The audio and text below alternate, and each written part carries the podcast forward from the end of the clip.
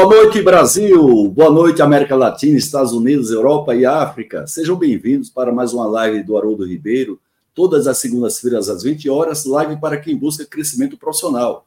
Hoje, dia 16 de outubro, exatamente 20 horas e 1 minuto, horário de Brasília.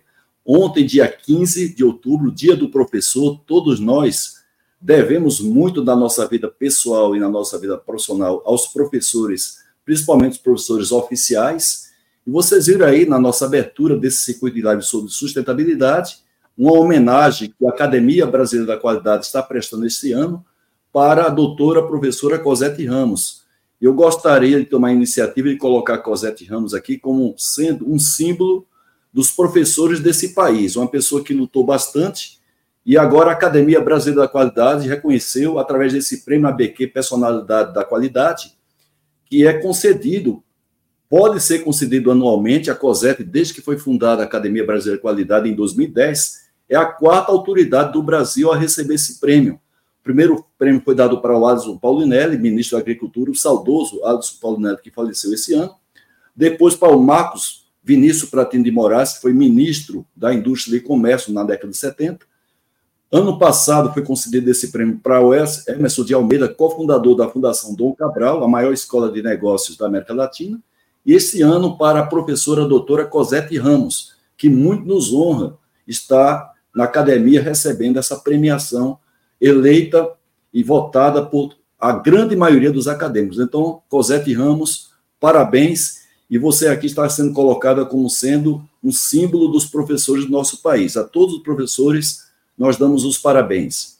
Hoje nós damos continuidade ao nosso circuito de lives, é a terceira live desse circuito, lembrando que as nossas lives são apoiadas. E nesse caso, planejada pela Academia Brasileira da Qualidade, a gente também tem o apoio da Fundação Nacional da Qualidade, da Quality Mark Editora, a maior editora de livros sobre negócio da América Latina, o FestQuali, que sempre realiza os maiores movimentos, os maiores eventos sobre qualidade e inovação aqui no Brasil e no exterior, inclusive esse ano, na Semana Mundial da Qualidade, vai estar fazendo mais uma vez três dias de seminários presenciais na cidade de Goiânia. Eu vou estar presente no segundo dia de apresentação, dia 7 de novembro, e também já no final desse mês está fazendo a transmissão das atividades remotas, Festival. E também temos o apoio do canal manutenção.net, nosso querido Paulo Walter, que sempre divulga os principais indicadores na área de gestão de ativos e manutenção. Então, agradecemos a todos. Como sempre, gente, a gente faz questão de recompensar um pouco a participação de, de vocês, fazendo um sorteio no final da live de dois produtos. Um, novamente, Guia de Estudo, do Luiz Otávio é, Goi.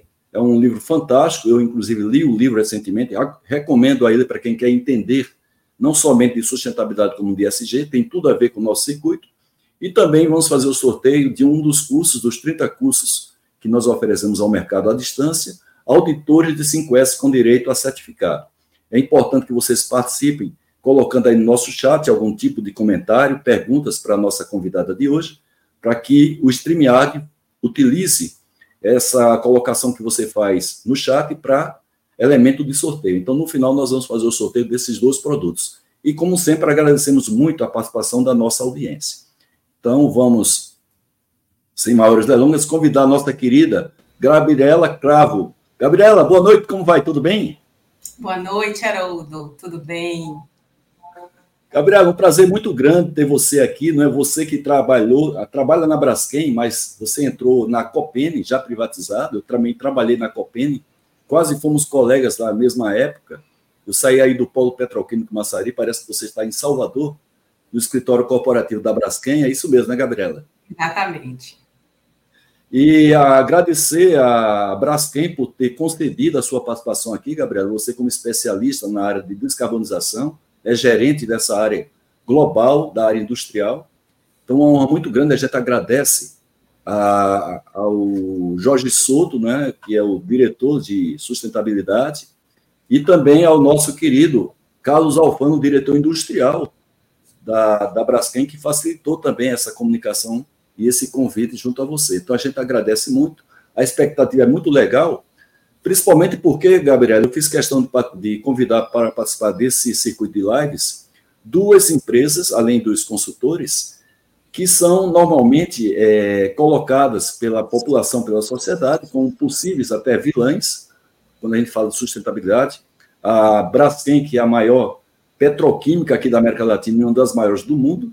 Então, nós temos aí o plástico muitas vezes sendo visto como vilão, a gente vai falar sobre isso. E depois temos a Selen, que foi a empresa que privatizou a refinaria Landulfo Alves, aí na Bahia, né? Mataripe, na Madre de Deus, né? perto de Madre de Deus, são Francisco do Conde, do município de São Francisco do Conde. Então, a segunda maior refinaria do Brasil, a mais antiga, inclusive, do Brasil. Vai estar aqui o CEO, Celso Ferreira, junto com o vice-presidente de Relações Institucionais, o Marcelo Lira. Vai estar aqui no próximo dia 23, para também passar a sua passar todo o seu projeto que a empresa tem, inclusive com resultados fantásticos nessa área de sustentabilidade. Então, Gabriela, seja bem-vinda à nossa live. E eu queria já de cara que você dissesse um pouco aí para a nossa audiência. Claro que Braskem é uma empresa muito conhecida, é uma das, das maiores empresas do Brasil. E que você fizesse um resumo o que é que a Braskem hoje, em termos de importância, em termos de produção, de faturamento. Fique à vontade, Gabriela. Tá bom, obrigada, Haroldo, pelo convite. É um tema tão premente, né? Para não dizer urgente, que fascina a todos nós falar dele em qualquer momento. E lembrando que toda a minha fala em termos de descarbonização, de neutralidade de carbono, ela é pautada num aprendizado constante, porque de fato a gente, é, nós estamos caminhando, o mundo está caminhando é, para conhecer e buscar tomar medidas, né, para que nós possamos de fato é, controlar esse aquecimento global conjuntamente. Então, a Braskem, fazendo, acredito que a maior parte do, do público conheça, mas um breve retrospecto, ela está entre, é uma petroquímica que produz químicos básicos e polímeros, presente em diversos setores da economia. Então, a gente pensa onde é que, onde é que tem a Braskem, né? Quando você olha, às vezes, para uma caixa de, de suco, para um, um balde plástico, na fralda do bebê. Então, nós temos ali um produto que é gerado nas unidades da Braskem também. Mas como? Você falou da Selen, é um bom exemplo do início da cadeia.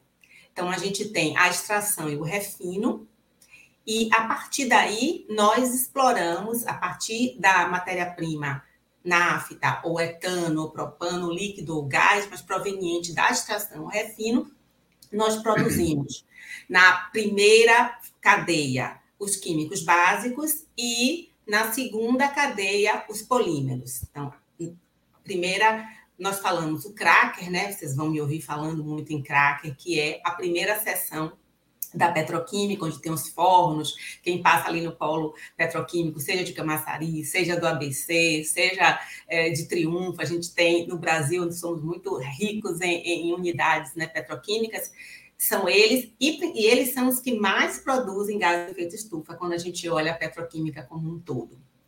Então, a partir é, dos polímeros que são produzidos na segunda geração, que a gente chama assim os, o, a unidade, as unidades de polietileno, polipropileno, PVC, nós é, produzimos os pellets e os transformadores vão exatamente beneficiar e produzir esses produtos finais que eu citei aqui. Então, é, já trazendo a nossa integração com a refinaria. Estamos cada Sim. vez mais próximos da Selen, não só nas pautas de competitividade, mas principalmente nas pautas de sustentabilidade. Então, a, a Braskem, quando a gente fala Braskem, ela é nova, né? De 2002. Você citou Copene, aí tem a Copesul, PQU, né? É, a gente vai entregar a idade, sim. Mas a Braskem, ela é, foi formada a partir dessa... É, dessas empresas, né? Em 2002 e hoje ela é a sexta maior produtora de é, petroquímica, na verdade, em termos de capacidade em PPE, Sim. PP, PVC. PE, polietileno, PP, polipropileno e, e o PVC.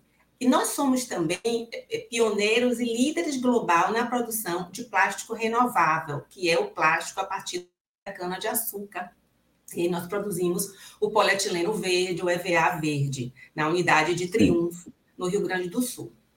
Além Sim. disso, temos um portfólio bastante diversificado, tanto em processos petroquímicos, como eu falei há pouco, de cracker, de unidade de polímeros, aromáticos, aí tem todos esses nome, nomezinhos dessa nomenclatura particular, mas Sim. também em unidades. Então, nós estamos presentes em termos de eh, unidades industriais no Brasil, na Alemanha, no México e nos Estados Unidos.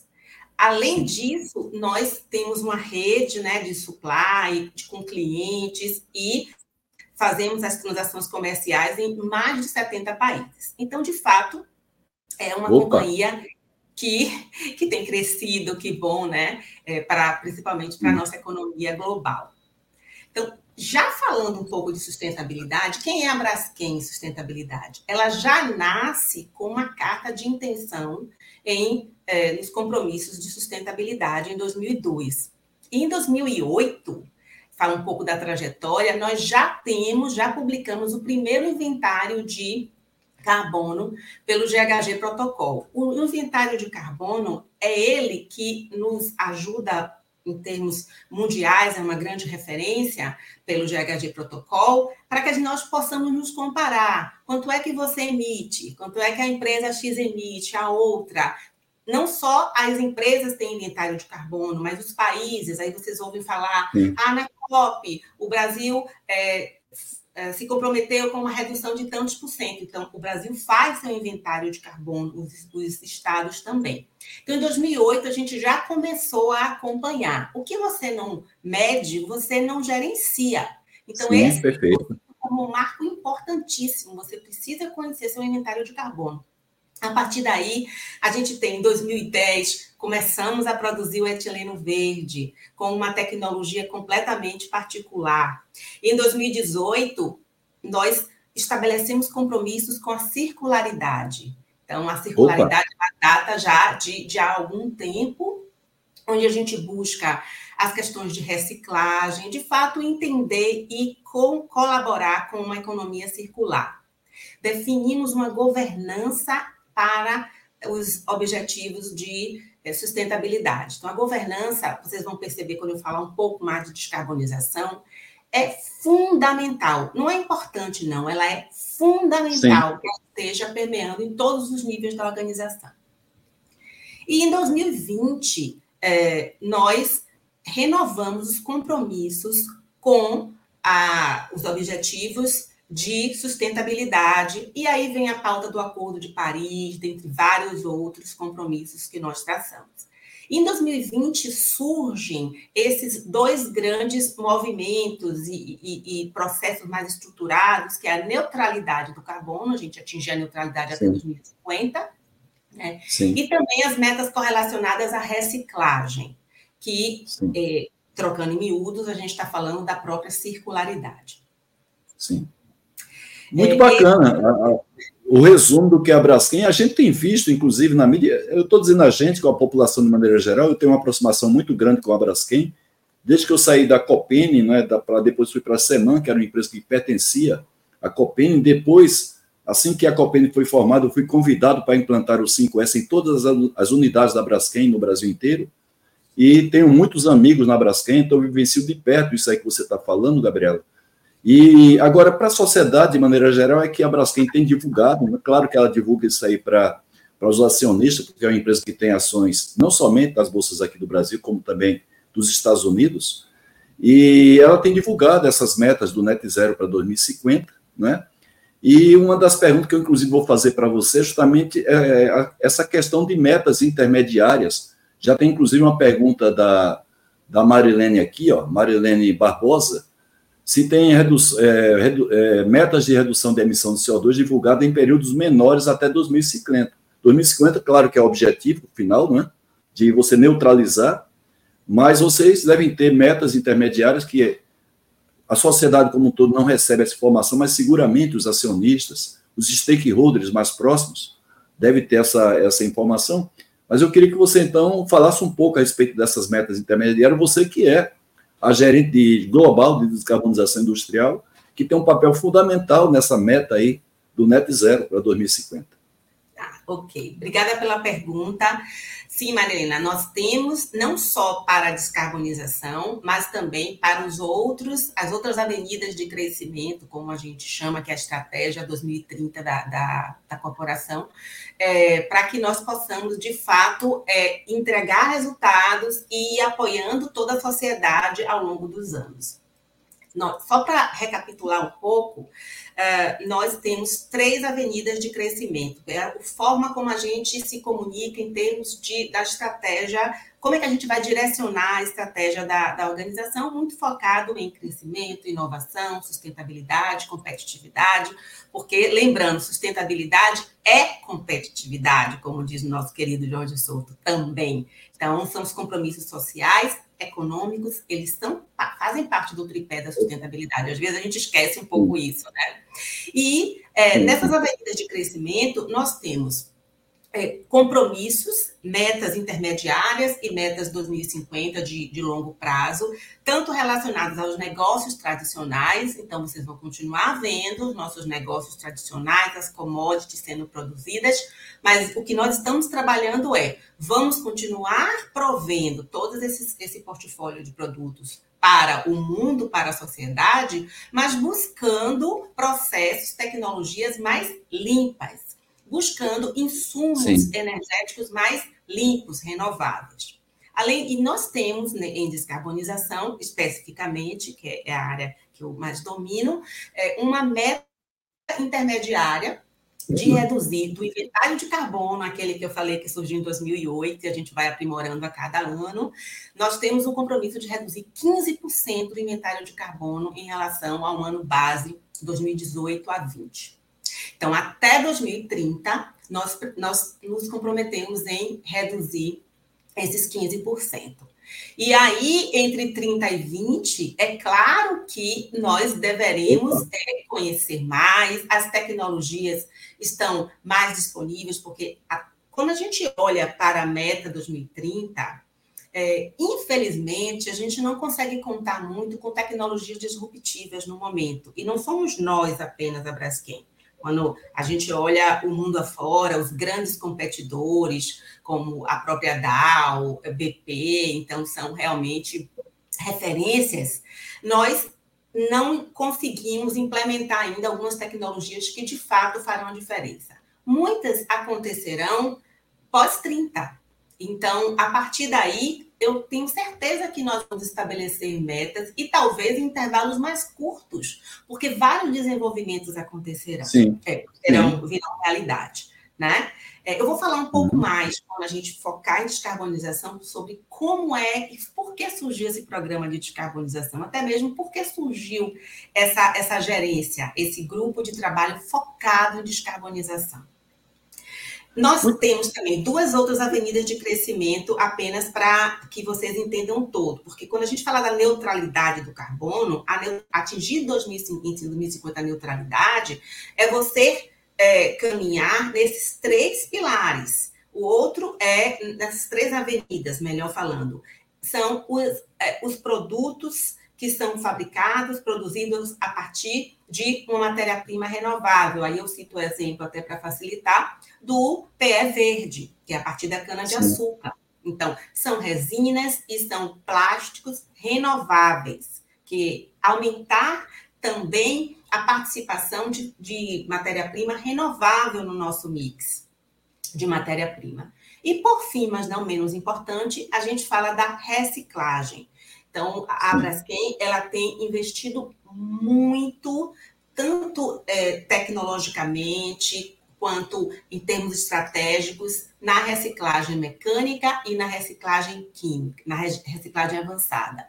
Isso fala muito do que, como a gente acredita nessa viabilidade do plástico continuar existindo, porque nós precisamos, a gente tem uma crença de que, de fato, nós Perfeito. podemos continuar colaborando sociedade, mas de uma forma mais, até mesmo mais inteligente, falando assim, né? Quando a sim, gente fala na reciclagem, toda essa integralidade.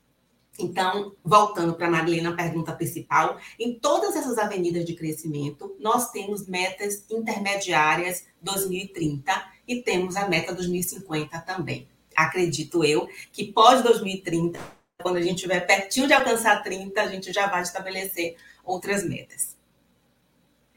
Muito bem, tem uma, uma pergunta aí do, do seu vizinho, Ricardo Morilovski, ele mora em Santo Amaro de, da Purificação, Gabriela, a terra da, da, da Maria Bethânia e do Caetano Veloso, né? Sempre eu digo isso aí, para ressaltar a importância Figuras dessas duas figuras aí, Exato. são mundiais. Os questionários do CDP, não é o famoso CDP, tiveram influência da Braskem, eles foram fortes no início de 2000, no mundo inteiro. Né? O CDP, inclusive, é que faz a divulgação do nível de carbono que é projetado né, na, na, na, atmosfera.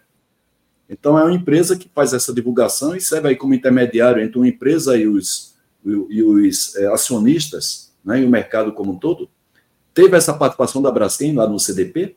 Com certeza. Então, nós é, somos desde jovenzinhos participantes e quando Opa. você citou, inclusive, ah, essas metas intermediárias, talvez elas não estejam públicas apenas para os acionistas, não, elas estão públicas, inclusive Opa a gente enxerga do CDP, como é que é o ranking, não só CDP e outras também é, pesquisas e entidades, vocês podem ver no, no site da Braskem, no relatório integrado que nós emitimos todos os anos. Então, lá tem não só as nossas metas, as nossas projeções, intenções, ambições, mas também o resultado líquido de toda a estratégia da organização e não só em sustentabilidade a gente está falando é, em todos os outros aspectos estratégicos. Muito bem, o Jairo Martins é o nosso presidente da Academia Brasileira de Qualidade, muito nos honra ter o Jairo Martins aqui na nossa live. Ele coloca sempre, tem colocado sempre essa questão do balanço necessário que tem que ter do ambiental, social e o econômico.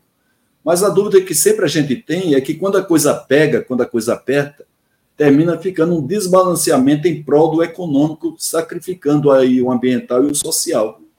Como é que a Braskem trata essa, esse equilíbrio de forças entre o ambiental, o social e o econômico?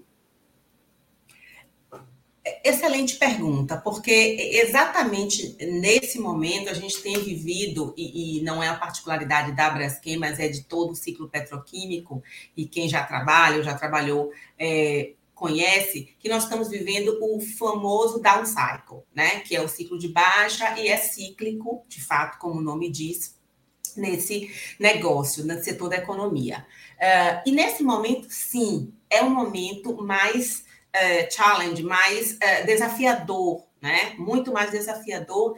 E qual é a estratégia da Braskem? É, porque quando a gente fala dos pilares que suportam a estratégia da organização como um todo, nós estamos nos baseando em segurança, em pessoas, em compliance e governança, mas estamos em busca da competitividade, produtividade, sustentabilidade, inovação e crescimento. Então, nós enxergamos o portfólio nosso de investimentos, de ações, é, o budget enxergando o que, é que a gente pode fazer para cada pilar desse. Óbvio que Sim. no momento que a gente não esteja no down cycle, os investimentos nesses pilares, eles vão ser mais vultuosos. Então, hoje, nós vivemos uma... Isso é, é, é desafiador, mas também, né, para um, um, engenheiro, né, é, como, como nós somos um grupo analítico, é realmente bem tricky, porque nós tentamos viabilizar de uma forma, inclusive, mais inteligente. E a gente tem um, algumas, alguns exemplos maravilhosos na própria organização de buscar parcerias para viabilizar a descarbonização. Fantástico. E não a, a parceria não é apenas pela questão econômica, mas também pela questão de competência. Então, você precisa reconhecer que você não é o melhor, é, que tem mais competência naquele negócio e busca uma parceria. O exemplo muito quente agora, a gente vai hum. partir a é, produção de vapor de biomassa em Alagoas. Nós vamos produzir vapor de biomassa junto com a Veolia, numa parceria com a Veolia.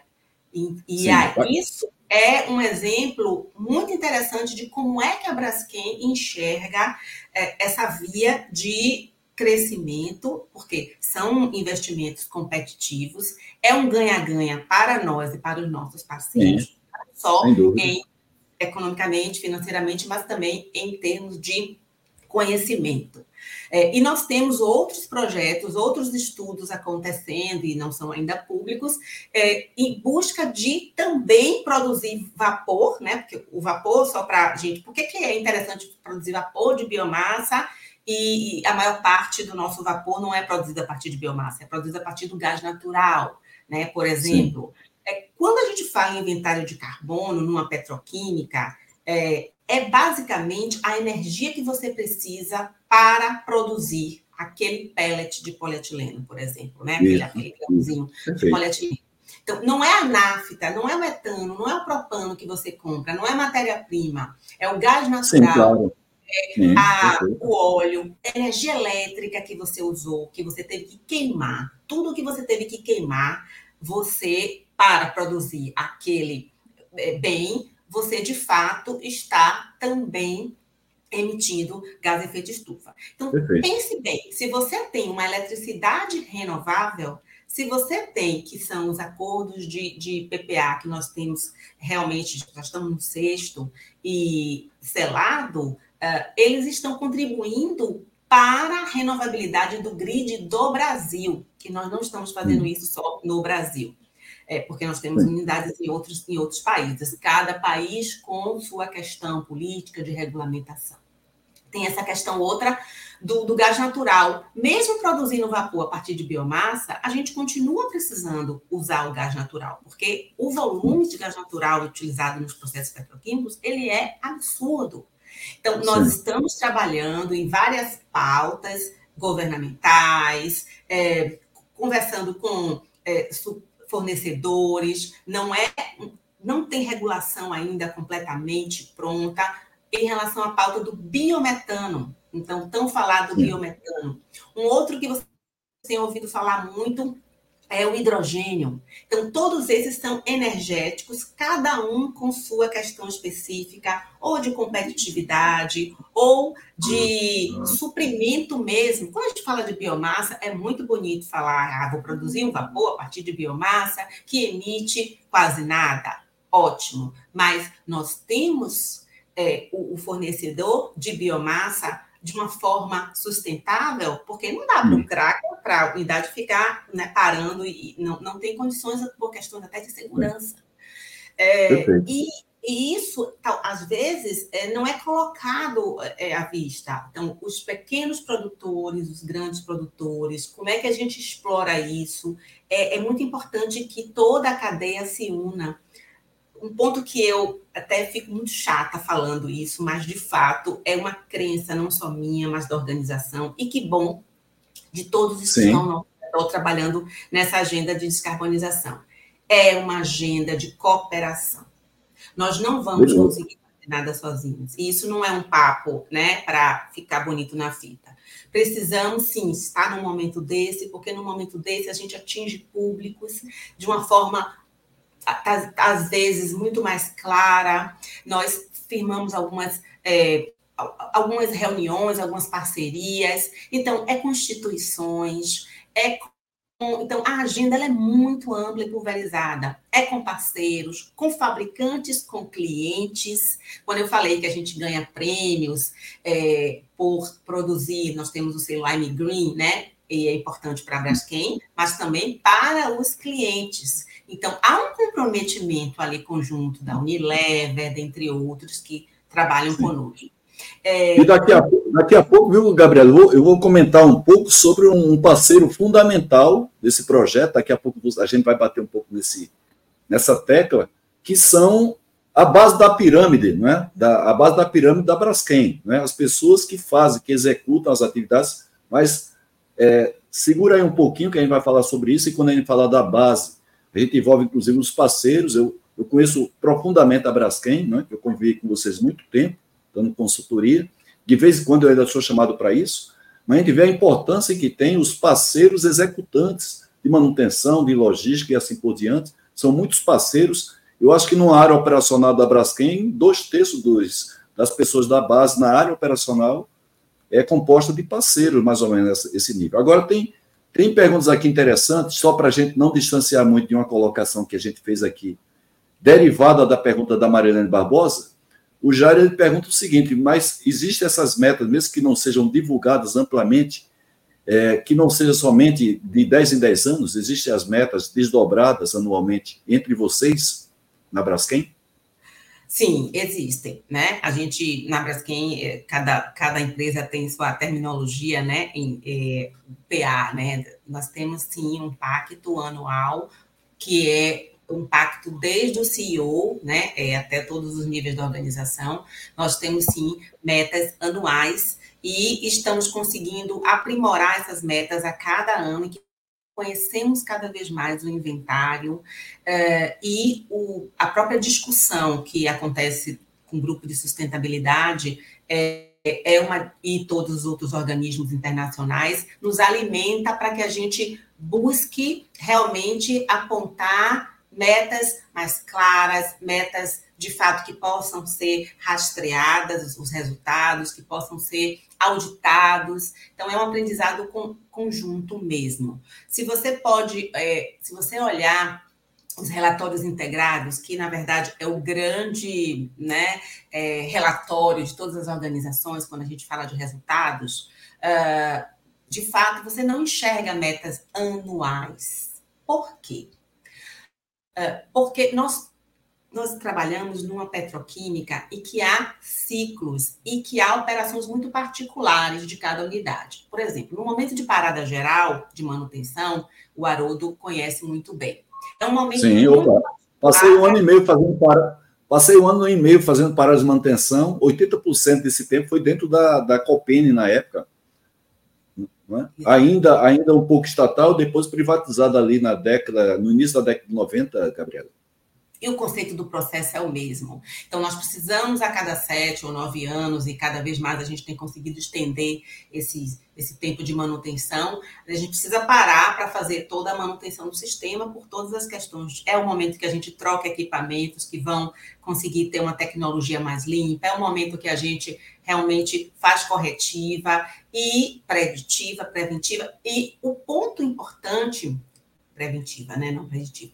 O ponto importante é que quando a gente olha o, o inventário do ano daquele site, por exemplo, é um inventário contaminado para o bem e para o mal, tá? Não estou falando que ele vai aumentar Sim. o GHG daquele site, não.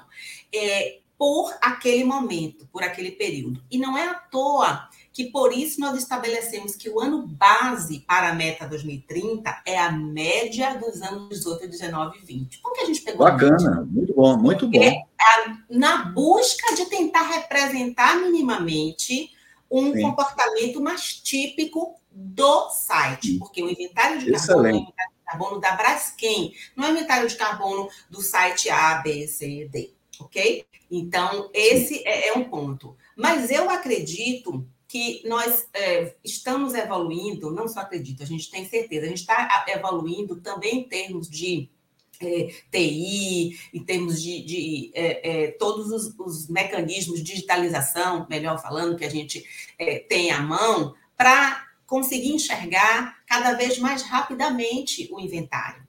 Então, eu não vou ter não só o conhecimento do inventário. Hoje a gente já não tem só o inventário anual. A gente já consegue, óbvio que é para fins como é, eu, a, a, audiência mesmo perguntou, para fins é, de trabalho, é, para que guie nosso, nosso programa, nós podemos olhar a cada três meses, a cada mês, por exemplo, a gente pode se guiar. Como é que está o inventário? Por que que está assim? Por que hum. consumiu mais gás? Por que que é, emitiu mais aqui e não ali? Ah, tem uma ocorrência aqui de processo, a gente pode melhorar? Porque quanto mais cedo você enxerga o inventário, Sim, mais cedo perfeito. você corrige no espera o final do ano e assim, isso claro. não existia, né? A gente não, não ouvia falar disso.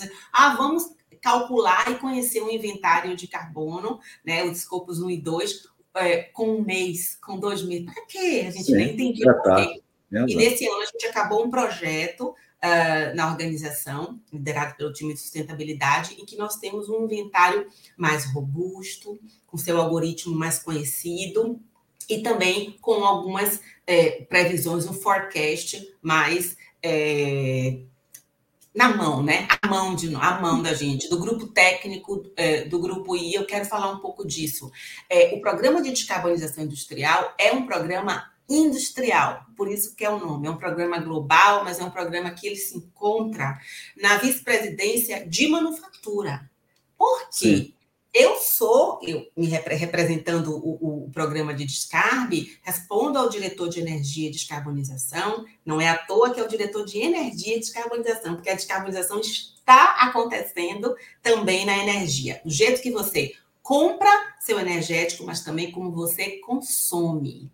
Então, é industrial, Sim. ok? Sim. É, então, eu faço elo do industrial com o. Uh, o grupo de sustentabilidade, que é que está aqui enxergando todos os direcionamentos nas pautas é, com o governo, o grupo de RI Advocacy também, e nas pautas com esses organismos internacionais que regulam toda essa discussão climática.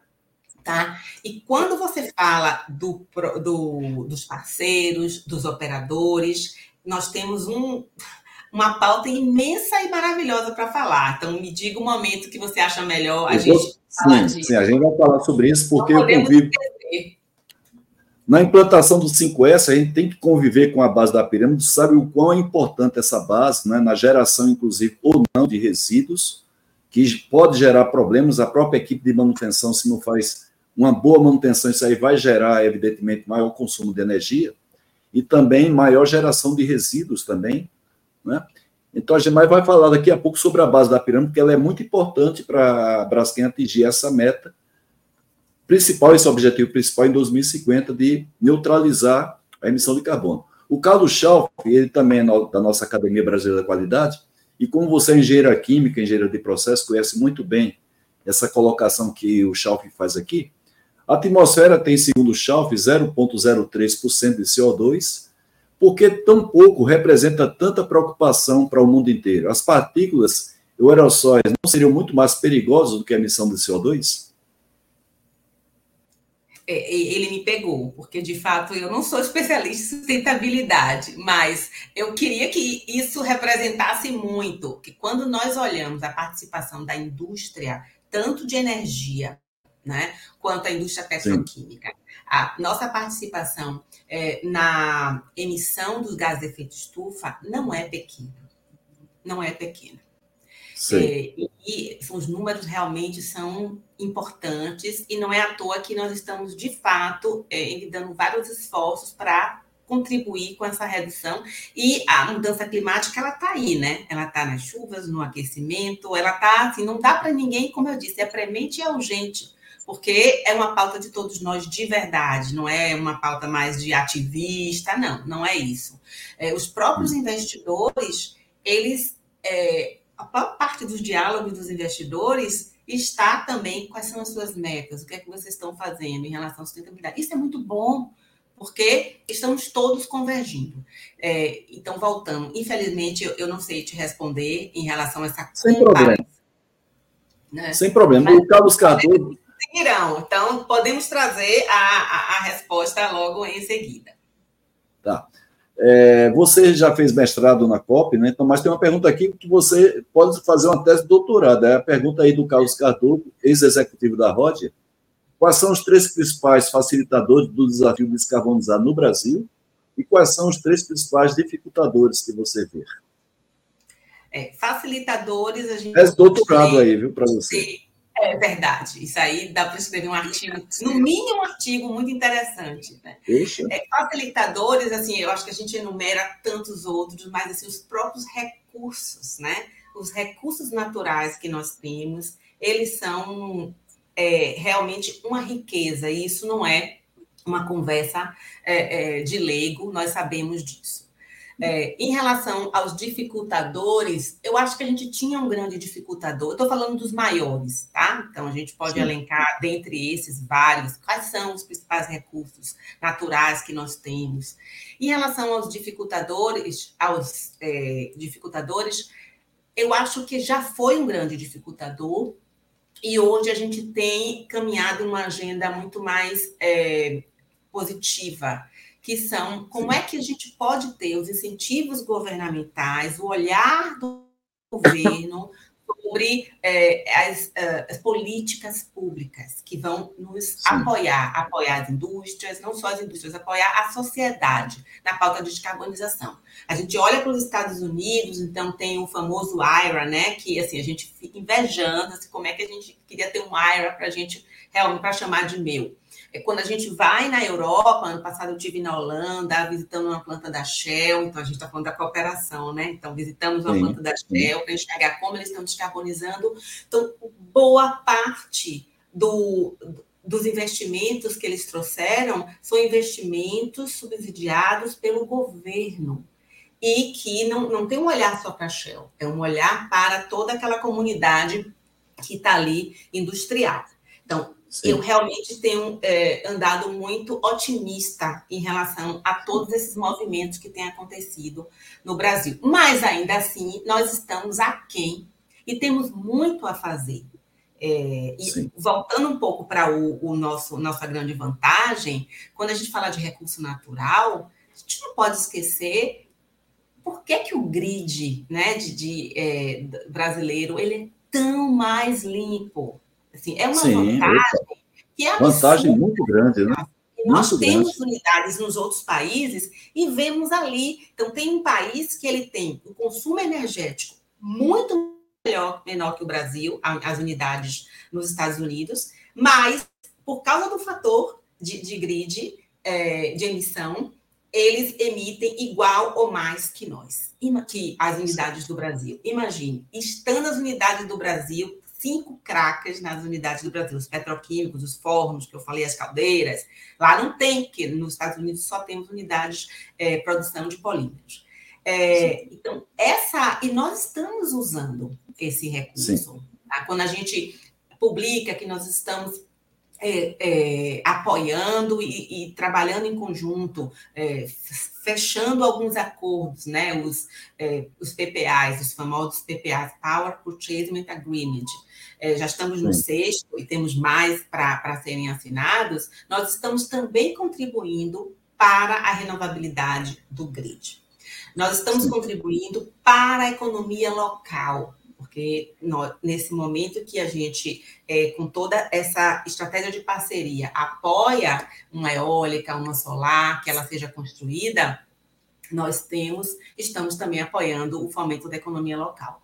Isso é ISD, né? Sim. Inclusive, o Jair faz um comentário aqui que faz parte da cultura nossa, não somente da, do consumidor, também dos empresários, de maneira geral, né? Essa cultura que ele fala aí de baseada em cortar árvores, no caso, né? Cavar, queimar e descartar.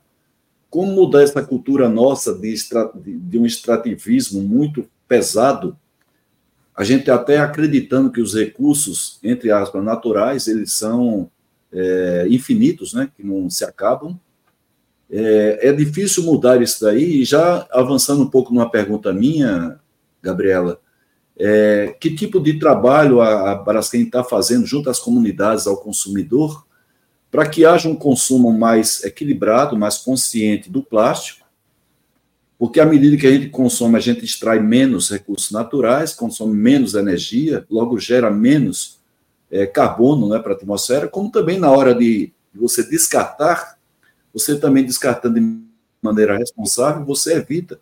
Inclusive, isso que o plástico hoje é considerado um vilão dos mares, né? A poluição dos mares é visto como o plástico como um vilão. Como é que a gente pode trabalhar para mudar essa cultura, principalmente aqui no Brasil? E que tipo de trabalho a Braskem vem fazendo junto a comunidades, escolas, para que a gente tenha, tenha desde a geração é, na tenra idade, já com essa preocupação voltada para o meio ambiente? Pois é, então, essa questão que o Jairo traz da cultura, né, da nossa educação, ela impacta em tudo. Porque, e aí, quando a gente vê, não só em relação ao desperdício, ao é, como onde eu, vou depositar o plástico e por que, que vai para o mar, quando a gente pensa também internamente no desafio, como é que eu vou descarbonizar, como é que eu vou operar essa unidade industrial, agora pensando mais em como emitir menos, isso é um dos pilares fundamentais do nosso programa de descarbonização industrial, que é cultura e processo. Eu ouso dizer que talvez seja o mais complexo, porque você traz, você fazia eficiência energética muito mais por competitividade, o mundo é assim, do que Sim, por o mundo é assim. emissões, né? É verdade. Dia, o valor ele está igual ou maior. Então, como é que de uma hora para outra você pede um estalo para que a pessoa desorganize e, e mude o mindset? É um trabalho de aculturação que nós estamos fazendo Verdade. com o grupo de PIO, que a gente chama PIO de RH, né? É, na Braskem, é Pessoas e Organização, com todos os grupos de líderes, e isso tem surtido muito efeito. E aí falo da base, então é, é de, um, de um elo ao outro a capacitação. Não é capacitação apenas para o operador, para o engenheiro, para o técnico, não. É capacitação para mim, é, quando eu falei que eu fui na Shell, para na Holanda, etc., não foi, não foi para passear, foi para conhecer o que, é que eles estão fazendo, porque você precisa admitir que tem grupos que sabem mais que você e para os nossos líderes, VP, CEO. Então, esse tem metas claras de mudança climática, é, sustentabilidade no, no, no pacto né, de, de anual toda a organização, do CEO é, até os nós, né, que estamos operacionalizando o tudo. Então, falando um pouco da questão do plástico. Né? Quando eu falei daquelas avenidas de crescimento, tanto de reciclagem, principalmente quando a gente fala de reciclagem, é, ali tem ações lindíssimas e eu os convido para olhar no relatório, no site da Braskem, não precisa nem ler o relatório, no site da Braskem, de conscientização é, do, do, público, da população. Existem alguns, é, me fugiu o nome, não é organismo, não, é, é como se fossem é, algumas organizações, né, que eu, eu, me fugiu o nome, que é, eles existem para, de fato, é, aculturar, e não são formadas só pela Braskem, não. Existe um movimento que, que conglomera outras indústrias, e ali tem todo um trabalho de capacitação. Quando a gente fala, ah, a Braskem estava no Rock in Rio, a Braskem estava no Lollapalooza, lá você vê estandes de coleta de lixo, de plástico. Sim. E você vê Sim. vários pontos de conscientização da população, porque esses festivais eles são uma, uma produção absurda de, de plástico, Sim. né? E onde é que você vai descartar? Então, existem várias infindáveis ações que eu vou confessar para você. Eu fui conhecer um pouco mais, é, um outro porque eu participei também de uma live, falei, eu preciso conhecer um pouco mais sobre isso, e são inúmeras, e com é, nomenclaturas é, específicas, tem movimento Ocean, não sei o quê, então eu não vou usar falar besteira aqui, mas eu os convido para olhar o, o site da Braskem, é, esses movimentos eles engajam a população e existem também participações dos grupos nas escolas. Nós Sim. participamos muito de movimentos em escolas, em, o grupo de sustentabilidade, o Soto e a equipe, eles têm um programa específico de apoio a essa conscientização, globalmente falando.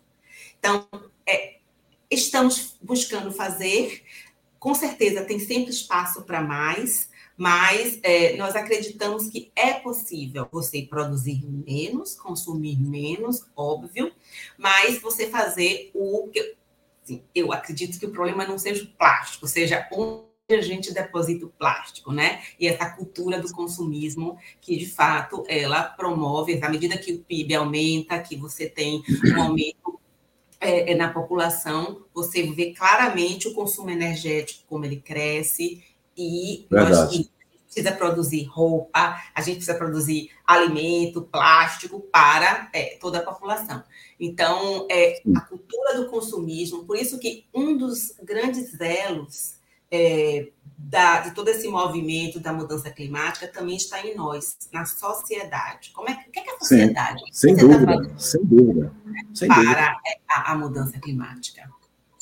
Muito bem. Tem uma pergunta muito bacana aqui do nosso Luiz Carlos Spelmaia, falando com a gente lá do Rio Grande do Sul. Não sei se você tem conhecimento desse projeto do governo gaúcho, que é um governo muito responsável, né? Está sendo feito lá. Ela anuncia muito incentivo para o hidrogênio verde. E se existe aí já uma tentativa de parceria com a Braskem nesse projeto do governo gaúcho? Se você tem conhecimento disso, uma vez que você participa da diretoria de energia da Braskem, não é? Nesse projeto, é, especificamente, eu acredito que não. É, um par meu, ele tá, tem um foco muito grande nos projetos de hidrogênio verde. É, nós estamos é, é trabalhando em conjunto com outras, é, outros parceiros nesse desenvolvimento, porque a ideia é a gente, a gente trabalha muito no, no, no modelo de piloto, né? Então, piloto é, eu vou é, o hidrogênio tem várias particularidades, né? A pessoa que perguntou deve, deve, saber muito bem. E o custo dessa tecnologia, ela ainda, ainda é muito, muito alto e inviável. Mas nós acreditamos que sim, claro, ele claro. É, é, um agente importantíssimo para a pauta da descarbonização. Então, é, estamos trabalhando e fazendo esse desenvolvimento com dois parceiros. Eu não sei se eu posso publicar aqui, por isso que eu, eu não direi. Acredito, eu não ouvi falar desse do Rio Grande do Sul, mas nós temos um grupo na Braskem formado, bastante é, é, capilar, com grupo de tecnologia, com grupo de energia, prospectando o hidrogênio tá? E tem, estamos numa expectativa maravilhosa da PL, né, que vai sair sobre o hidrogênio, porque nós acreditamos, assim como nós estamos vendo projetos magníficos, interessantes, de fomento a, ao hidrogênio na Europa, por exemplo, a gente acredita que aqui nós também poderemos é, ser é, apoiados, né? Sim. Travou um pouquinho. Alô, será que a Gabriela volta? Oi? Uma, deu, deu uma picotada aí, Gabriela. Olha, Oi, tem perguntas aqui, mas eu prometi também para a audiência, né?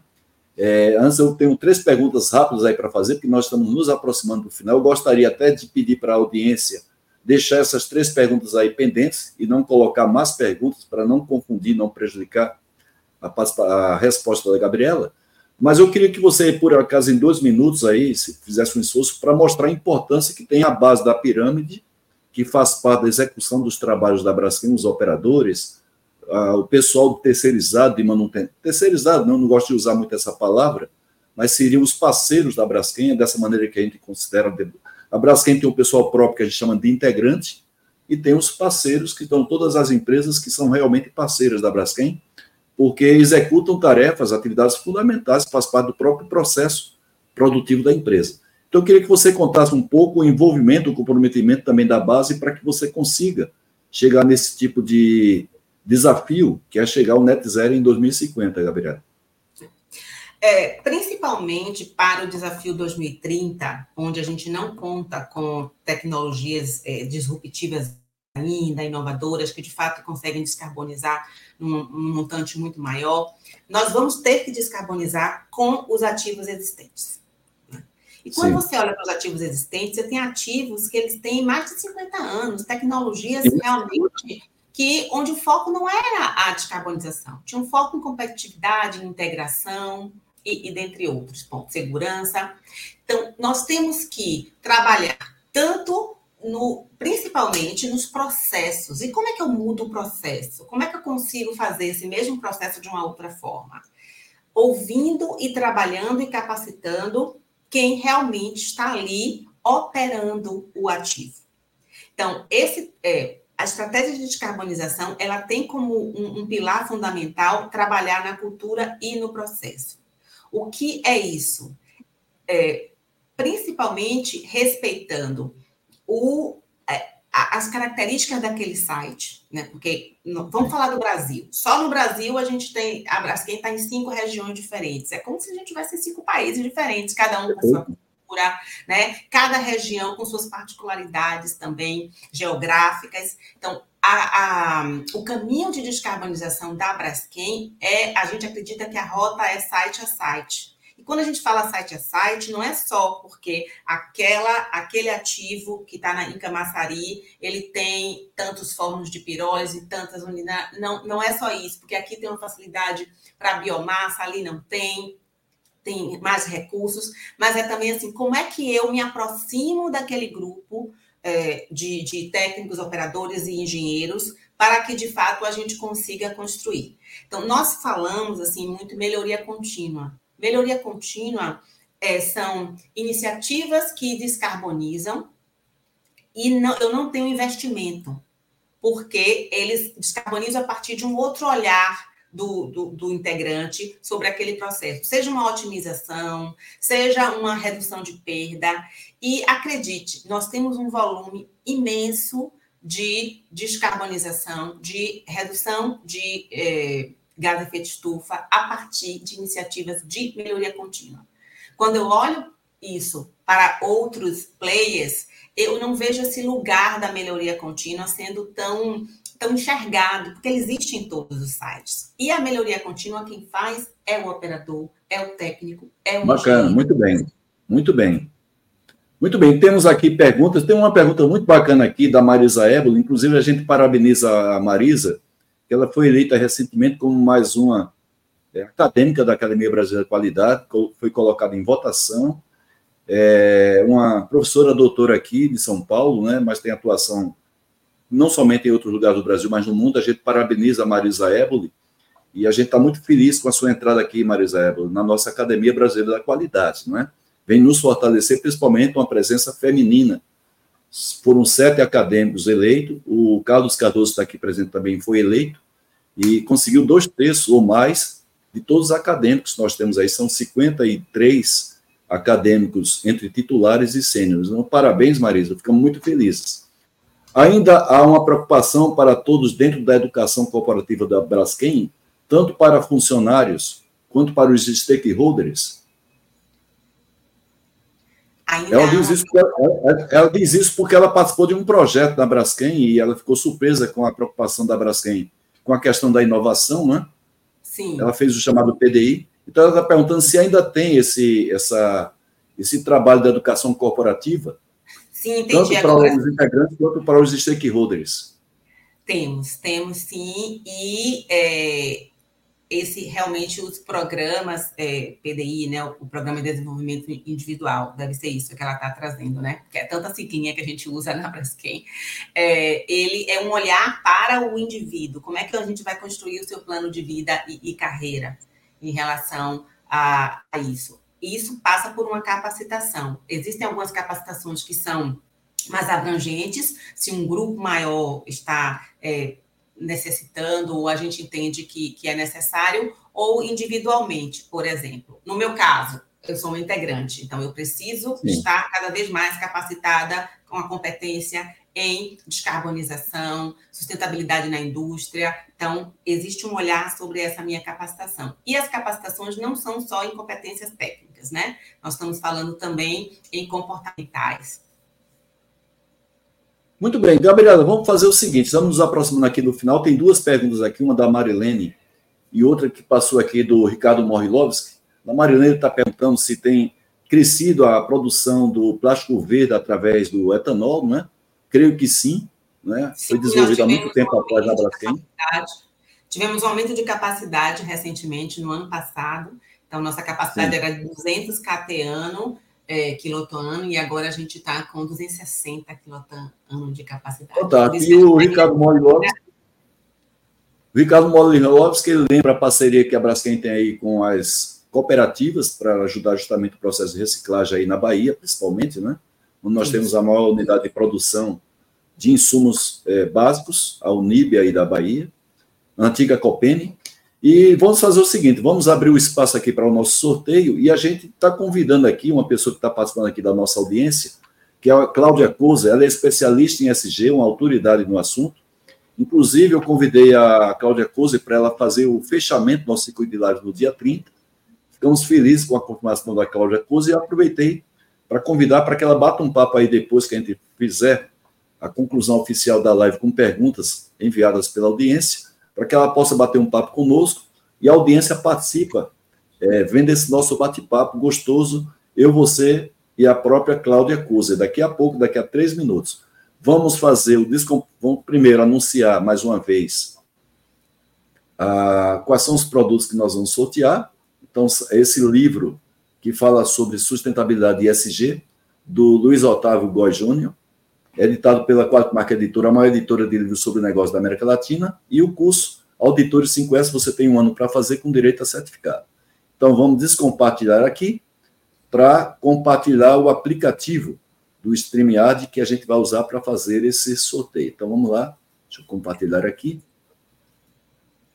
Desejamos, de, desejamos já boa sorte a todos. Vamos ver aqui como é que está aqui nosso nosso público. Boa sorte a todos. Primeiro, o livro da Quarta Marca Editora, do Otávio, dos Otávio Góes Júnior, livro fantástico sobre Maurício Souza. Maurício, a gente agradece muito a sua participação, a força que você estava dando aí participando da nossa audiência e depois você vai mandar o seu endereço completo para pdca@terra.com.br. Repetindo, pdca@terra.com.br. E agora o curso à distância. Vai para Fátima Ribeiro. Parabéns, Fátima, também. Obrigado por sua participação. Vamos descompartilhar. Trazer aqui de volta a nossa querida Gabriela Cravo.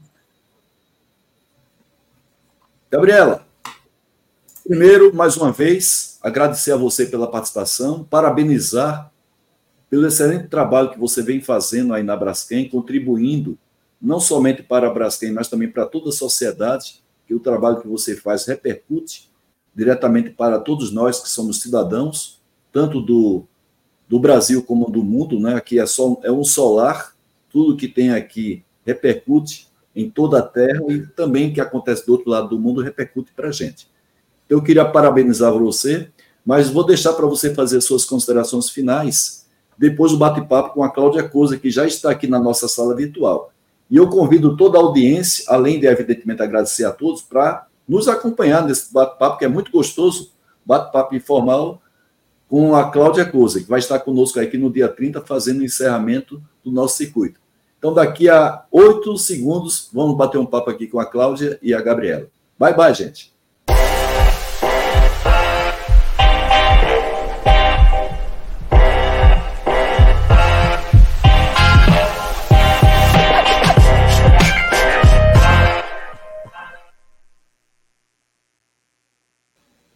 Cláudia Kozer. Boa noite, Cláudia. Boa noite, Haroldo. Boa noite, Gabriela, e a todas as pessoas que acompanham essa live super interessante. Muito bem, Cláudia. Eu agradeço já antecipadamente você ter aceitado nosso convite para fazer o fechamento do circuito de live. Vai estar presente aqui no encerramento, como sempre, o Jairo Martins, nosso presidente da Academia Brasileira de Qualidade. Ele sempre abre e fecha o nosso circuito. São circuitos planejados com a academia por isso a participação do nosso presidente Jário Martins aqui. E a gente está é, na expectativa que você venha falar um pouco aí sobre os indicadores ESG, a sua especialidade, você é autoridade no Brasil sobre o tema, através da sua plataforma Nobis. Então vai ser uma honra para a gente. Mas eu queria hoje que você desse uma palhinha aqui para a gente, comentando um pouco o que você viu de mais interessante no que a Gabriela falou aí para a gente, nas perguntas da nossa audiência. Fique à vontade, Cláudia. Para a gente é um prazer ter você aqui. Tá ótimo, reciprocidade enorme aí nesse convite. E também uma responsabilidade absurda de sintetizar em três a cinco minutos, não mais que isso, tudo o que a Gabriela Cravo trouxe sobre a Braskem. E eu vou fazer assim, vou recorrer às minhas anotações, porque não são poucas. e é, mas eu vou começar primeiro sinalizando algo que para mim é muito interessante. Eu não vi, não ouvi em nenhum momento a Gabriela sinalizando compra de crédito de carbono para se desculpar, para neutralizar é, processos, processos industriais que podem e devem ser revisados não só revisados, como também é, passar por transição transição energética, né, é, substituição de materiais, enfim.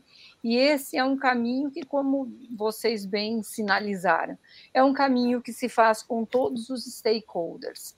E quando a gente fala de stakeholder, eu olho para todas as pontas de uma cadeia de valor é, desde os fornecedores, dos fornecedores, os fornecedores, é, os públicos diferen, né, diferenciados com diferentes interesses também, porque eles colidem, é esse o problema, o X da questão, porque você tem acionista, tem governo, tem consumidor, tem competidores, você tem um ecossistema inteiro que ele não é não funciona com a palavra unidade.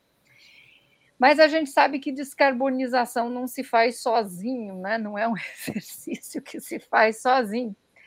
E ligar esses pontos dessa cadeia inteira, já que se fala tanto de indústria 4.0, esse ligar esses pontos que vai desde, desde os modelos de né, desde os modelos fabris, né, das operações principais do negócio, da, da mobilização desses ativos, com essa intencionalidade de reduzir emissões de CO2, é, de reduzir resíduos. Isso é um, um, ponto que é importante do ponto de vista da, da ecoeficiência. Né? Então, de um lado, no lado fabril, tem-se a ecoeficiência, a circularidade, dentre outros, dentre outros elementos aí muito fortes. Mas tem uma ponta aí que eu vejo que precisa cada vez mais ser colocada nessa pauta toda, que é a ponta final, o consumidor. E o consumidor ele está cada vez mais ESG também, graças a Deus. Opa. Por conta, né? Por conta dessa percepção dele principalmente das gerações mais, mais jovens, é, de que a pergunta que não quer calar para muitos, né, é o que, que vai sobrar desse planeta para nós? No início desse mês, no início desse de outubro, é, cientistas japoneses é, identificaram uma quantidade absurda de microplástico na atmosfera, é, e isso é, está sendo investigado sob o ponto de vista do quanto que esse microplástico, por exemplo, afeta as mudanças climáticas, né? Então, e essa é uma resposta que vai, quando você fala de embalagens de PP, PE, PVC e etc e tal, é, você tem o consumidor que ele vai precisar fazer a parte dele quando o assunto é destinação de resíduo, é coleta, seleção, separação de resíduos, né? Então essa cadeia ela ainda precisa ser muito bem pensada do ponto de vista é, no pós-gôndola, no pós, né, é, depois que se produz, né, que, esses, que esses itens todos se transformaram em embalagem, em consumo, é, e esse, esse cara que é o consumidor, ele precisa ele precisa ser cada vez mais envolvido e, por que não, também corresponsabilizado nesse jogo todo e nessa busca por soluções, porque ele é parte da solução também e ele deseja ser parte da solução. Então, é, Gabriela, só é, sinalizando, trazendo isso que você suscitou nessa conversa, eu também é, vi teu, é, tua intencionalidade de colocar as relações de cooperação como um, um predicado desses novos tempos. Né? Não se descarboniza competindo, se descarboniza encontrando soluções é, em conjunto, de maneira, é, de maneira articulada. E isso dá um mega trabalho. Isso, isso muda tudo.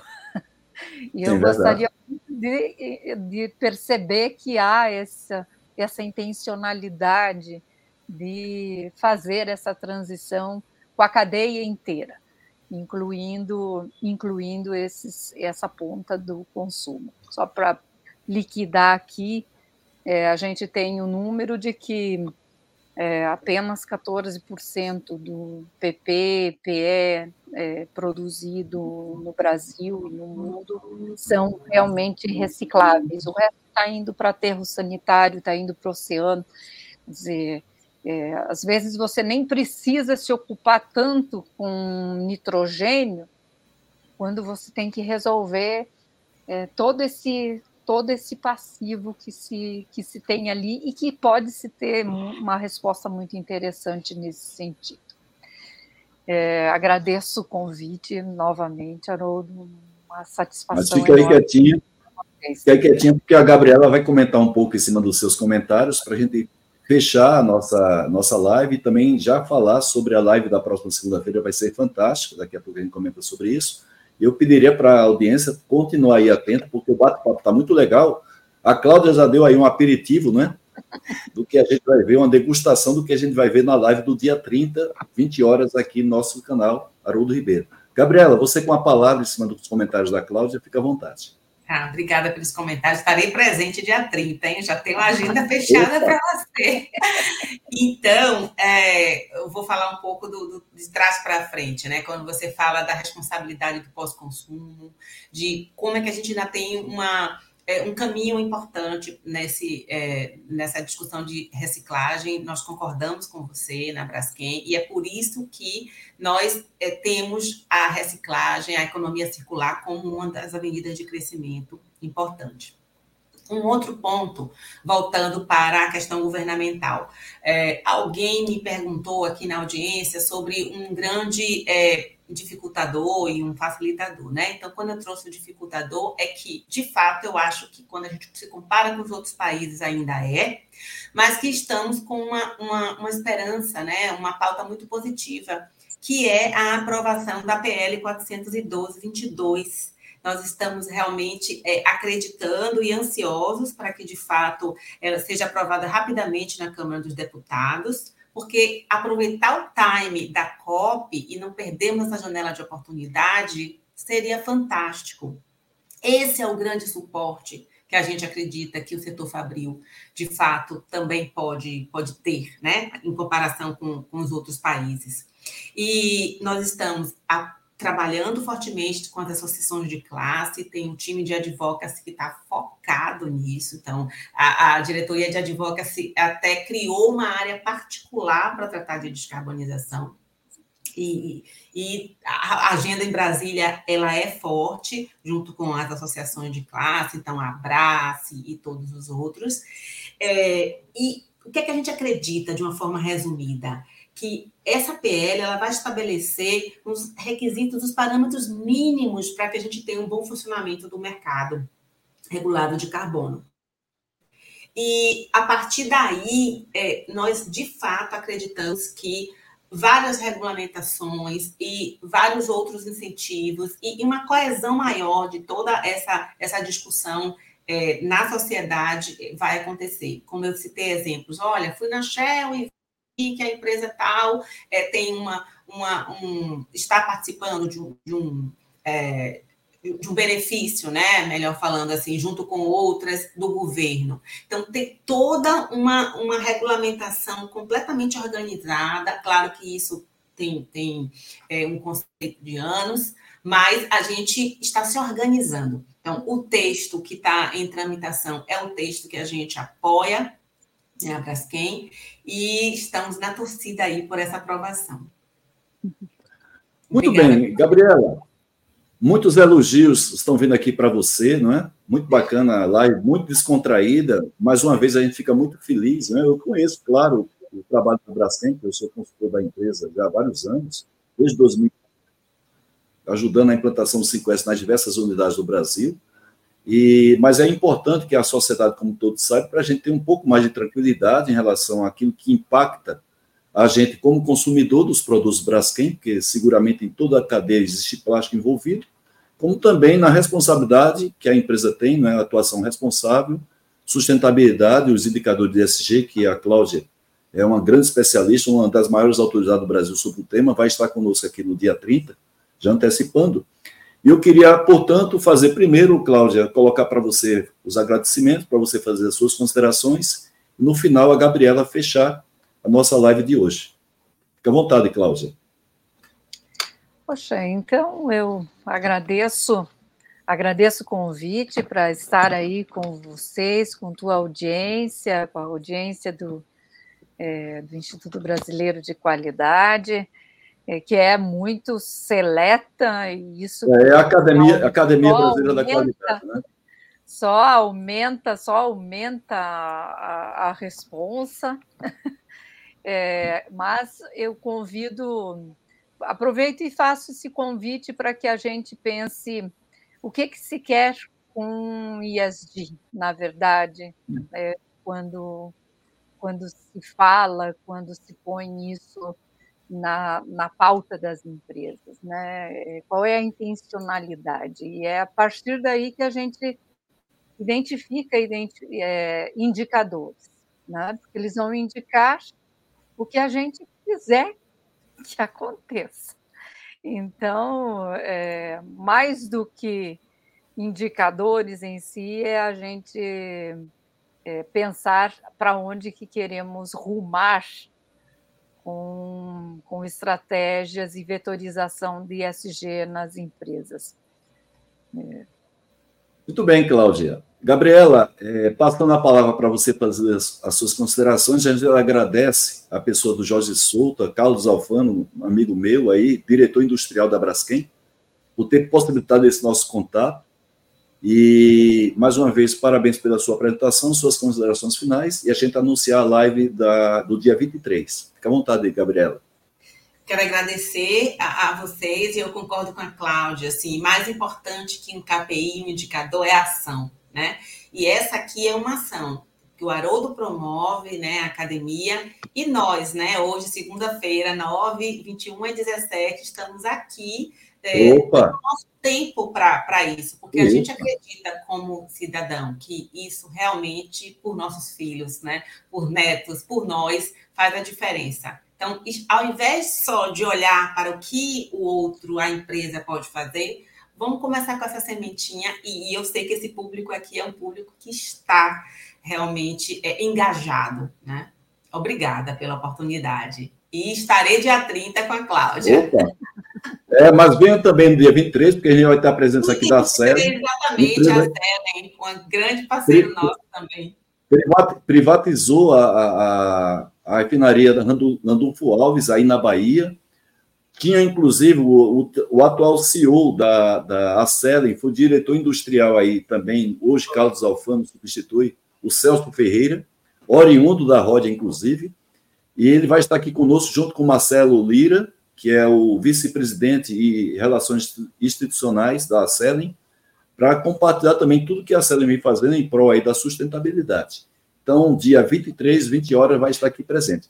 Mais uma vez, a gente agradece a participação de todos, volta a parabenizar todos os professores do Brasil pela sua luta, pela sua missão, representada aqui na figura da doutora professora Cosette Ramos, que muito nos honra ter sido escolhida como a personalidade do ano 2023, representando as professoras desse Brasil.